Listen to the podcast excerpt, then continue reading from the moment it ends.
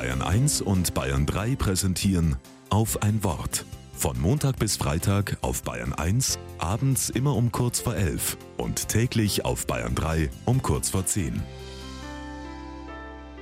Mit Christoph Breit.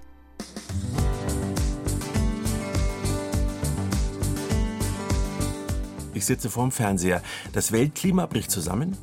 Im Meer tummelt sich ein riesiger Tintenfisch und was nicht einem Killervirus zum Opfer fällt, wird von Terroristen umgebracht. Apokalyptische Bilder. Keine Nachrichten, wohl bemerkt. Ich sehe die Werbung zum neuen Roman von Dirk Rossmann, Das dritte Herz des Oktopus. Und ich frage mich, woher kommt diese Lust an Untergangsszenarien? Apokalyptische Bilder finde ich auch in der Bibel. Ganz hinten im Buch der Offenbarung schreibt ein Johannes über eine Welt, die untergeht. Kaiser Domitian lässt überall Christinnen verfolgen. Jeden Tag werden Glaubensgeschwister gefangen genommen, Menschen werden ohne Gerichtsverfahren hingerichtet. Das muss das Ende sein. Das Ende der Welt.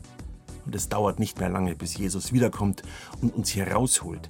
Dann sind wir gerettet. Dieser Glaube hilft den Menschen zu überleben. Johannes schreibt die Offenbarung als Hoffnungsbuch. Damals wie heute ist die Apokalypse menschengemacht.